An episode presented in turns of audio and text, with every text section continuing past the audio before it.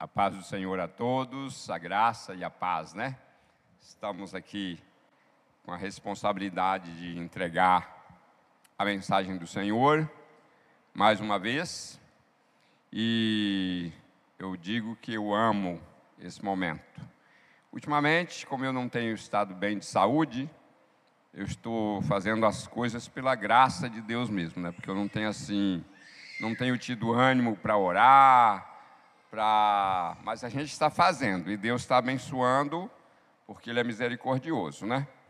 E nessa noite, nós queremos ler com vocês é, Êxodo, capítulo 16, versos 1 a 10. E Deus vai falar conosco nesse texto tem muita coisa. Eu disse para o pastor Juliano que eu já tinha ensaiado essa mensagem. Na verdade, a mensagem de Deus, Deus é muito rico. A multiforma, a multiriqueza, a multigraça vai se espalhando e para cada momento nós temos, Deus tem uma mensagem para nós de acordo com a nossa necessidade. E vamos ler então, está aqui, a comunidade de Israel partiu de Elim e chegou ao deserto de Sim, entre Elim e o Monte Sinai. No 15 dia do segundo mês, após a saída do Egito, também ali toda a comunidade de Israel se queixou de Moisés e Arão se ao menos o Senhor tivesse nos matado no Egito, lamentavam-se. Lá nós nos sentávamos em volta de panelas cheias de carne e comíamos pão à vontade. Mas agora, vocês nos trouxeram a este deserto para nos matar de fome. Então o Senhor disse a Moisés: Vejam, farei chover comida do céu para que para vocês. Diariamente o povo sairá e recolherá a quantidade de alimento que precisar para aquele dia. Com isso eu os provarei, para ver se seguirão ou não as minhas instruções. No sexto dia, quando recolherem o, o alimento e o prepararem, haverá o dobro do normal. Assim Moisés e Arão disseram a todos os israelitas: Ao entardecer, vocês saberão que foi o Senhor quem os tirou da terra do Egito. Pela manhã, vocês, pela manhã verão a glória do Senhor, pois ele ouviu suas queixas, que são contra ele e não contra nós. O que fizemos para que vocês se queixem de nós? E Moisés acrescentou: O Senhor lhes dará carne para comer à tarde, e os saciará com pão pela manhã. Pois ouviu suas queixas contra contra ele. O que fizemos? Sim, suas queixas são contra o Senhor e não contra nós. Em seguida, Moisés disse a Arão: Anuncie a toda a comunidade de Israel: Apresentem-se diante do Senhor, pois ele ouviu suas queixas. Enquanto Arão falava a toda a comunidade de Israel, o povo olhou em direção ao deserto e viu a glória do Senhor na nuvem até aí. Glória a Deus, aleluia. É... É interessante esse texto, irmãos, porque ele vem para nós de uma forma como se Deus pesasse a mão, como nós costumamos ouvir por aí, Deus pesou a mão.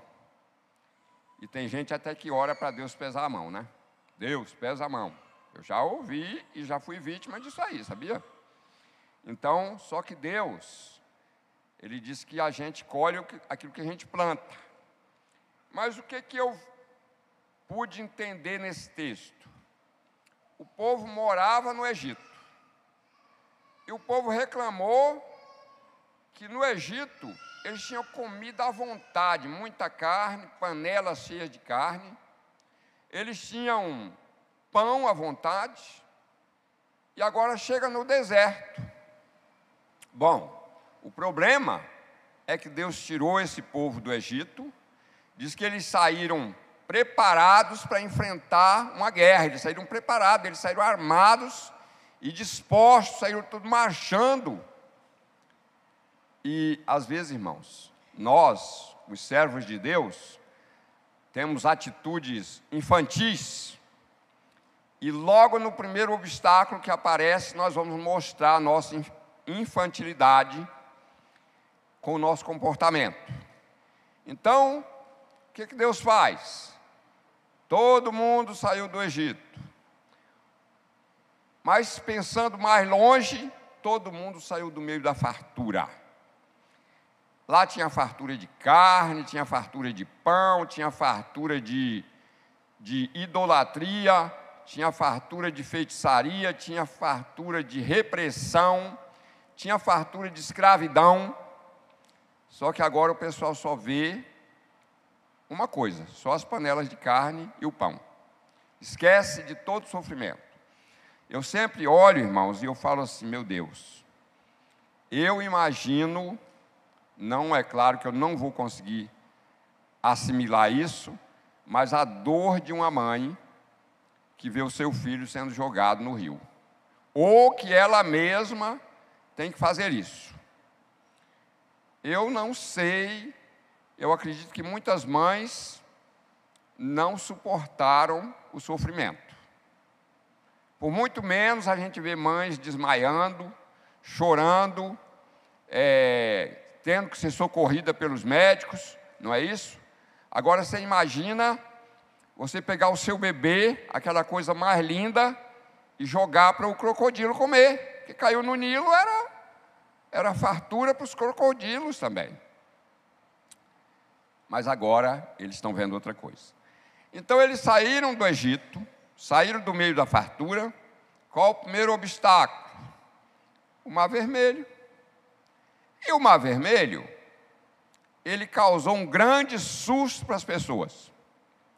Foi quando as pessoas chegaram no mar, na beira do Mar Vermelho, estava o primeiro obstáculo. Como que nós vamos atravessar?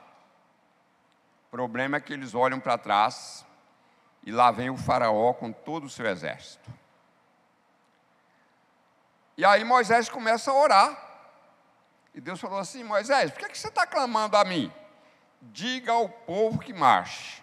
Você, pega esse cajado que você tem na mão, com o qual você feriu o Egito, e você vai estender sobre o Mar Vermelho. E as águas se abriram, e o povo atravessou a pés enxutos. E diz que o exército do faraó veio atrás, só que Deus teve uma, um cuidado todo especial nessa hora de, de travessia, porque Deus colocou aquela nuvem que servia de sombra para o povo, agora ela era escuridão para os egípcios e claridade para o povo de Israel. Então diz que durante toda a noite um não conseguiu se aproximar do outro. E quando o dia amanheceu, Deus falou: Moisés, agora estenda a mão sobre o mar. Os egípcios estavam bem no meio do mar. E aí a primeira coisa, diz assim que Deus olhou e viu o exército egípcio, e Deus começou a dificultar a situação deles. Os carros de guerra começaram a soltar as rodas, começaram a emperrar, E aí eles falaram assim: vamos fugir da presença de Israel, porque o Senhor está lutando por eles. Eles viram muito tarde. E aí Moisés estendeu as mãos, o mar vermelho voltou e matou todo mundo, e disse que o, o povo de Israel viu os egípcios mortos na praia. E uma das coisas, irmãos, que muita gente não presta atenção nisso aí, é que o próprio Faraó estava ali. Ele estava ali e ele morreu. E eu conversando um dia, eu falei isso aqui, um, um irmão disse que foi pesquisar e encontrou que na, na, na pirâmide daquele faraó, o DNA de quem foi estudado ali não era o rei que foi colocado ali, foi outra pessoa. Que o rei não escapou daquela catástrofe. Então, atravessar o mar, que maravilha! Agora sim, agora nós estamos bem. Atravessamos o mar, o grande obstáculo ficou para trás. Não. Agora vocês vão entrar no deserto. E eles entram pelo deserto, e aí acontece que encontra água amarga, não dava para beber, e aí tiveram que. Moisés teve que orar e Deus mostrou uma, um arbusto lá, e Moisés pegou um galho desse arbusto e jogou na água, e a água se tornou potável, a água se tornou boa para beber. Ou seja, irmãos,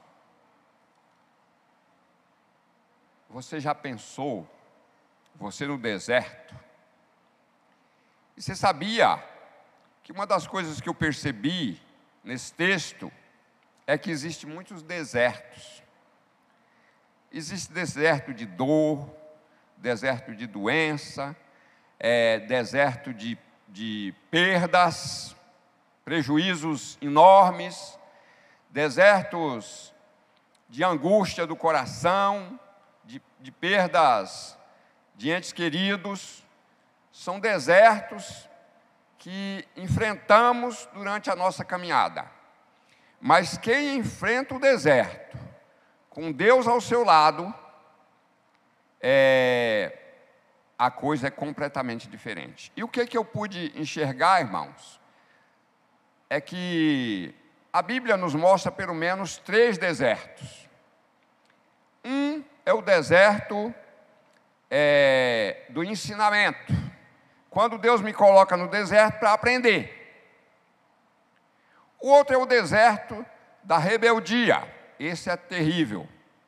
Gera morte. Foi o que aconteceu com os israelitas quando se rebelaram contra Deus. E o outro deserto é o deserto da desilusão, que é o caso de 1 Reis, capítulo 19, quando Elias entrou no deserto a propósito, pedindo a Deus que o tirasse da terra, que matasse ele. Senhor, eu estou cansado da vida, eu quero morrer. Mas Deus tem a resposta para todos esses desertos. Nós vamos falar só do primeiro deserto, porque ele é muito importante para a nossa vida, irmãos. Quando o pessoal chegou no deserto, ele chegou no deserto de sim.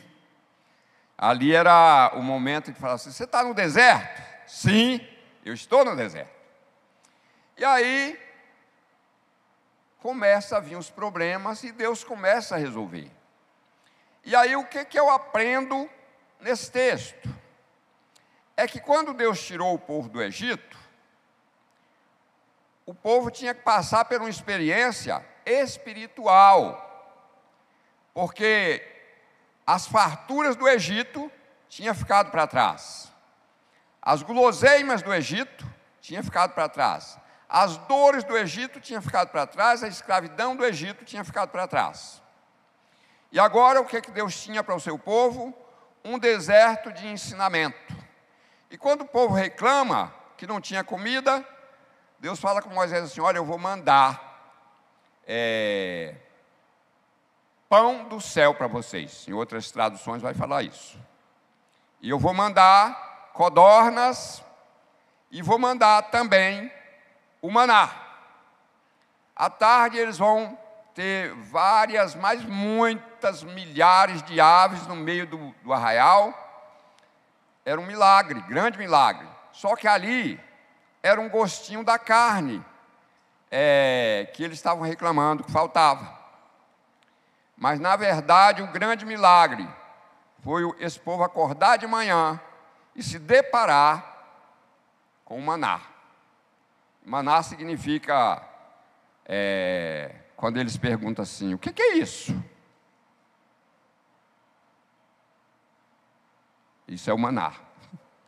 Então, o povo acorda de manhã e Moisés já tinha dado até a instrução: ó, vocês vão colher para cada dia o, o, a, a porção daquele dia, não vai deixar ultrapassar. E aí, quando for no sexto dia, é, vocês vão colher o dobro. Irmãos, olha bem o que, que aconteceu. Diz que teve pessoas que desobedeceu a Moisés e Moisés falou assim: não é para guardar nada para o outro dia. E eles guardaram o maná para o outro dia. E o maná cheirou mal, criou bichos, criou vermes, né? Isso foi um problema. Moisés ficou muito bravo. Deus ficou bravo porque ele estava desobedecendo. Deus ficou, é, como é que diz assim? Como que eu vou expressar a reação de Deus? uma reação de indignação pela desobediência do seu povo. Mas eu vou descobrir aí que o grande objetivo de Deus era ensinar para o seu povo e hoje para nós que nós precisamos aprender a viver na dependência de Deus. Quando nós aprendemos essa lição, ela muda completamente a nossa maneira de enxergar a vida aqui na terra. Por exemplo, hoje de manhã eu estava pensando, meu Deus, quando eu era menino e fui crescendo e cheguei aos 20 anos, eu jamais, jamais imaginei que eu ia ver um Brasil e um mundo que nós estamos vivendo hoje. É algo, houve uma mudança na cabeça, no caráter das pessoas, e Deus tem a sua igreja no meio dessas pessoas, e muitos de nós muitas vezes somos influenciados pelo caráter, pelo comportamento é, e pelas reações de pessoas que antes eram confiáveis. E de uma hora para outra, essas pessoas se tornaram completamente desonestas com a verdade. Eu estou vendo agora, por exemplo, a, a, a, grande reclamação dessa, do Hamas é o antissemitismo. Antissemitismo, na verdade, irmãos, está dizendo assim, é anti-Deus, é contra Deus, como está escrito no Salmo 2. Porque as pessoas se levantam contra o Senhor e contra o seu ungido. Ou seja, por que, que as pessoas estão se levantando contra Deus e contra Jesus? Então hoje, eu vejo isso claramente e está no livro de Apocalipse isso aí. Que as pessoas iriam continuar adorando aos demônios e rejeitando a Jesus. Rejeitando a verdade, apesar das punições, das dores, eles continuariam blasfemando contra Deus. Então aqui, eu olho para esse povo e eu vejo um povo passando por uma escola de Deus, aonde Deus falava assim: filhos, aprenda a depender de mim. Então Deus está falando para nós nessa noite exatamente isso aí, filhos, aprendam a depender de mim. É tanto interessante isso aí, que Jesus não escapou do deserto. Jesus ficou 40 dias no deserto. E o que que Jesus fez no deserto? Foi tentado pelo diabo. Então, toda aquela tentação que as pessoas passaram ali e que se revoltaram, que culparam Moisés, que culparam Arão, Jesus não culpou ninguém. E até o último dia, quando ele estava saindo do deserto, quando estava completando 40 dias, disse que ele estava com fome e o diabo chegou para ele: Ó, está aqui, ó. Manda que as pedras se transformem em pães sobe no topo do templo e pula para baixo, é, pula da montanha, verifica tudo que você está vendo aí, ó. E eu te dou tudo isso se você me adorar prostrado, ou seja, tentação. Então, no deserto, irmãos, o povo passou pela tentação. E nós não vamos deixar de passar pela tentação, porque nós estamos no deserto da vida. A diferença entre o que serve a Deus e o que não serve, como diz lá em Malaquias, no capítulo 4, é que quem tem o Senhor como seu protetor, como seu guardador, ele passa os dias sempre se sentindo protegido. Hoje, a minha, a minha vida hoje é bem diferente do que quando eu trabalhava. E só que Deus não deixa faltar nada para mim. E eu não tenho motivo para reclamar de Deus quando eu vejo que as coisas começam a diminuir. Eu falo assim: Deus vai dar um jeito. E quando eu percebo, já aconteceu, a bênção já chegou. Isso é coisa de Deus. Então não é, não é para um, é para todo aquele que confia no Senhor. Então, irmãos, o maná, na verdade a Bíblia diz que era o pão dos anjos que Deus deu para o seu povo. Ou seja, Deus tem como suprir a necessidade de cada um de nós. Então, você, irmão, você, irmã que está preocupado com o dia da manhã, Jesus disse assim que basta cada dia o seu mal. Fica tranquilo. Não se preocupa com o dia de amanhã, porque o dia de amanhã cuidará de si mesmo. E aí ele disse mais: buscai primeiro o reino de Deus e a sua justiça e as demais coisas serão acrescentadas. Então o que, que eu aprendo é que no deserto o povo fez de tudo, menos buscar o Senhor. Bom, mas o deserto também teve coisas interessantes, teve guerra. E o povo de Deus venceu através da intercessão. Os amalequitas eram um povo nômade que andava, eles chegavam para as pessoas, o objetivo deles era matar, roubar, saquear.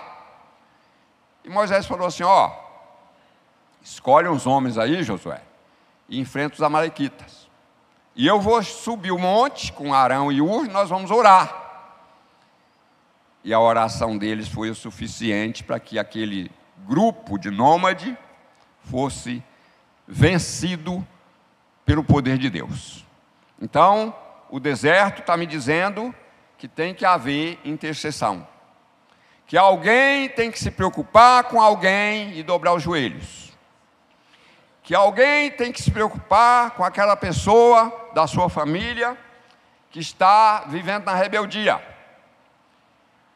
Mas se preocupar e confiar que Deus vai responder a sua oração. Sua oração, irmão, sua oração, irmã, ela tem resposta de Deus. É claro que muitas vezes nós esperamos um tempo, mas ela acontece. E aconteceu guerra, foi vencida, aconteceu encontro de família, capítulo 18, capítulo 17 é a parte da guerra, e o capítulo 18 vai falar do encontro de Jetro, o sogro de Moisés, trazendo a sua esposa e os seus filhos. Era no deserto.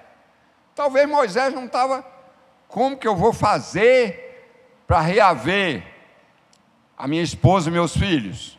Aí recebe um recado: Moisés, eu, seu sogro, Estou chegando. Estou trazendo sua esposa e seus filhos. Ou seja, é você aprendendo que no deserto Deus tem resposta para tudo. Deus tem solução para tudo e Deus tem bênção para te alegrar o coração. Não tem mais essa. Mas, meus irmãos, eu quero hoje ser bem rápido, por isso eu não vou me alongar, mas eu quero dizer o seguinte: qual foi o próximo passo dali? o capítulo 19, capítulo 20, o povo vai conseguir ouvir Deus falando. E Deus se manifesta no meio de uma nuvem escura, porque o objetivo de Deus era que as pessoas aprendessem a confiar sem ver, era começar a exercer a fé. Então, quando a Bíblia diz que a fé é o firme fundamento daquilo que se espera e a prova daquilo que não se vê, era isso que Deus queria do seu povo, aprenda a crer. E é isso que Deus espera de você hoje, de mim. Raimundo, aprenda a crer. Aprenda que você pediu uma coisa para mim e que eu vou te responder. Então, quando a Bíblia diz que Deus mandou maná, imagine, no livro de Hebreus está dizendo que Deus mandou para eles o pão dos anjos. O pão dos anjos. Mas no capítulo 6 de João, Jesus vai falar assim: ó, não foi Moisés que deu o pão para vocês, foi meu pai que deu o pão para vocês. Mas o verdadeiro pão é aquele que alimenta até a vida eterna.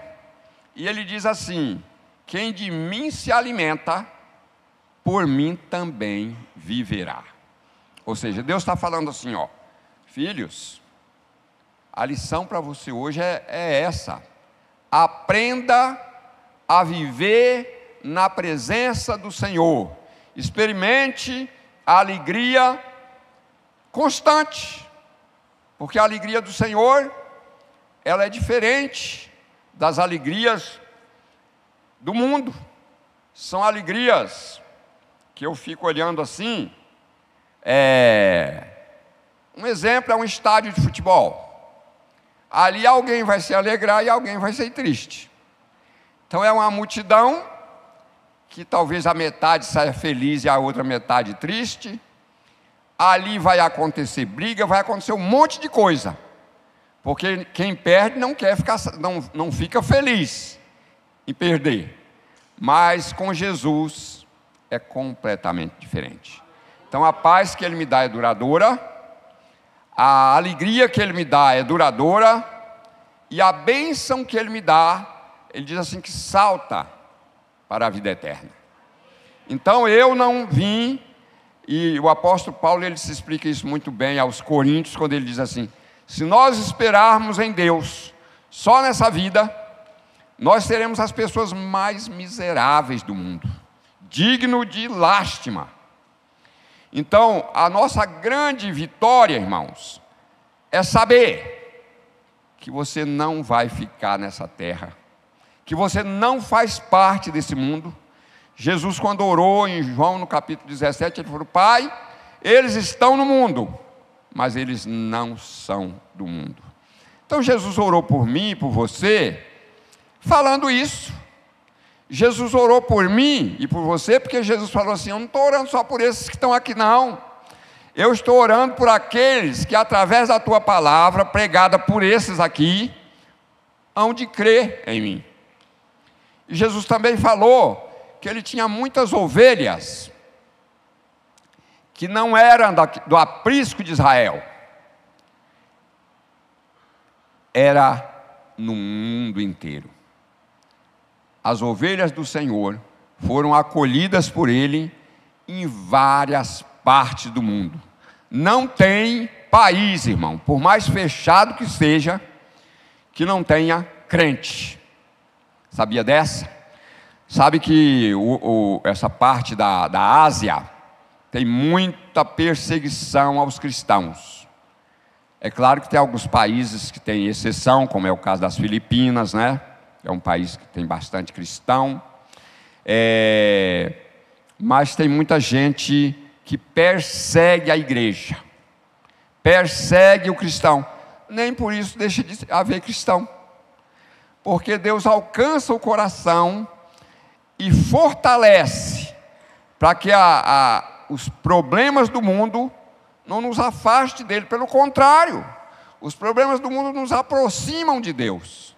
E eu fico feliz com isso, irmãos, porque a cada dia que passa, o que Deus espera de quem se alimenta dele é que haja aproximação, é que haja é, comunhão com Deus é que haja é, vida.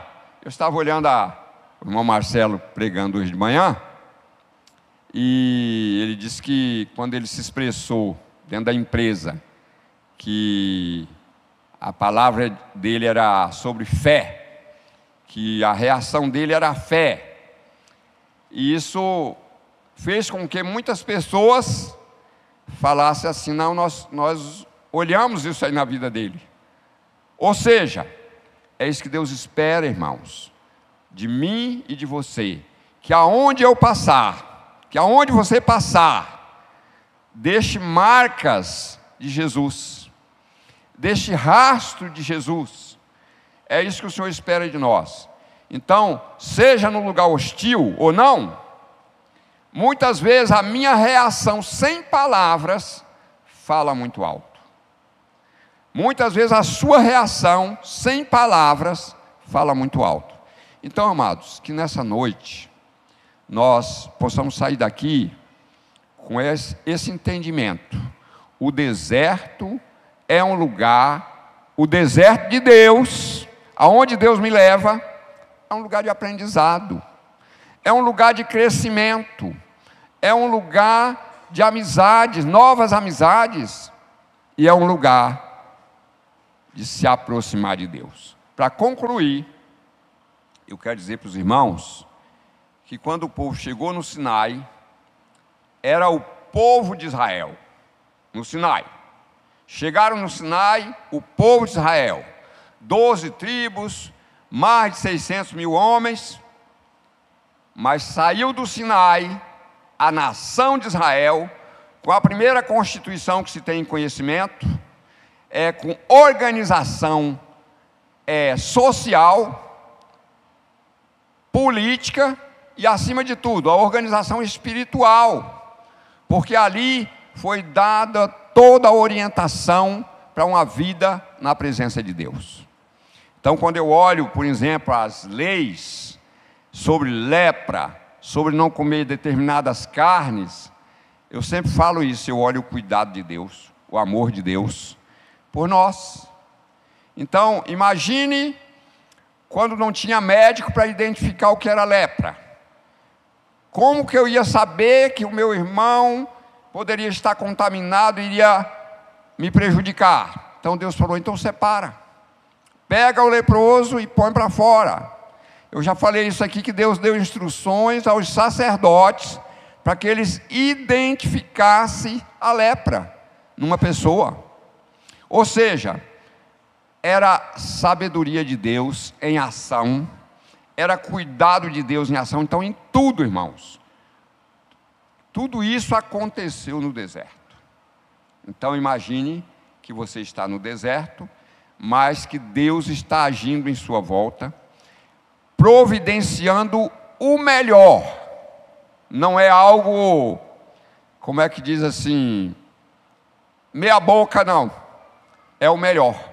O melhor de Deus é para os seus filhos. É por isso que quando Paulo escreve aos Gálatas, ele fala assim: ó, seja bondosas com as pessoas, ajude as pessoas, mas principalmente aos domésticos da fé. Ou seja, seus irmãos, olhe para eles, veja a condição dele, se levante para ajudá-lo, se disponha a ajudá-lo, porque ele é seu irmão.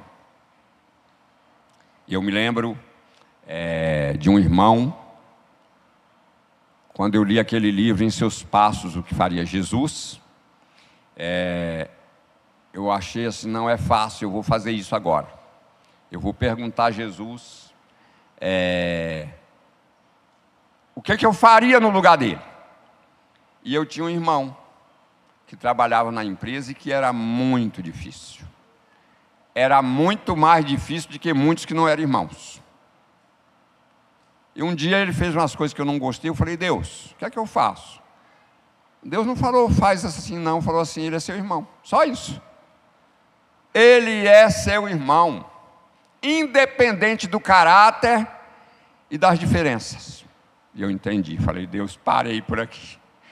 Naquela época eu não estava preparado para isso. Hoje talvez não esteja, mas a gente já está.